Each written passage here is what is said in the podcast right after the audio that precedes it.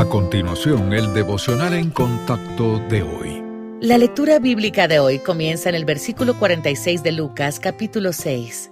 Cristo dice, ¿Por qué me llamáis, Señor, Señor, y no hacéis lo que yo digo? Todo aquel que viene a mí y oye mis palabras y las hace, os indicaré a quién es semejante. Semejante es al hombre que al edificar una casa, cavó y ahondó, y puso el fundamento sobre la roca. Y cuando vino una inundación, el río dio con ímpetu contra aquella casa, pero no la pudo mover, porque estaba fundada sobre la roca. Mas el que oyó y no hizo, semejante es al hombre que edificó su casa sobre tierra, sin fundamento, contra la cual el río dio con ímpetu, y luego cayó, y fue grande la ruina de aquella casa.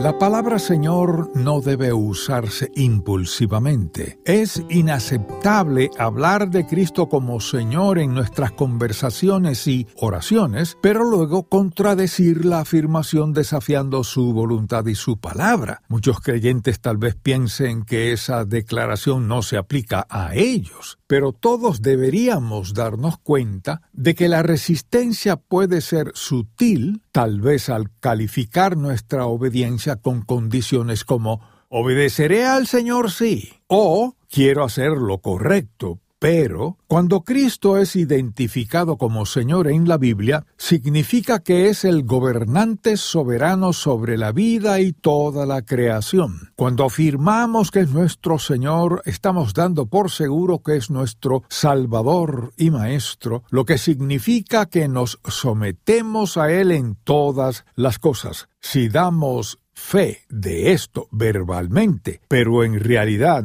no hacemos lo que dice, lo estamos honrando en realidad. Ninguno de nosotros puede obedecer a Cristo por completo, pero una vez que nacemos de nuevo, someternos a Él debe ser el deseo de nuestro corazón y nuestra práctica. Después de todo, Él nos compró con su preciosa sangre y ahora gobierna sobre nosotros para nuestro bien. Por tanto, nuestras vidas deben caracterizarse por la obediencia a nuestro Señor porque somos suyos.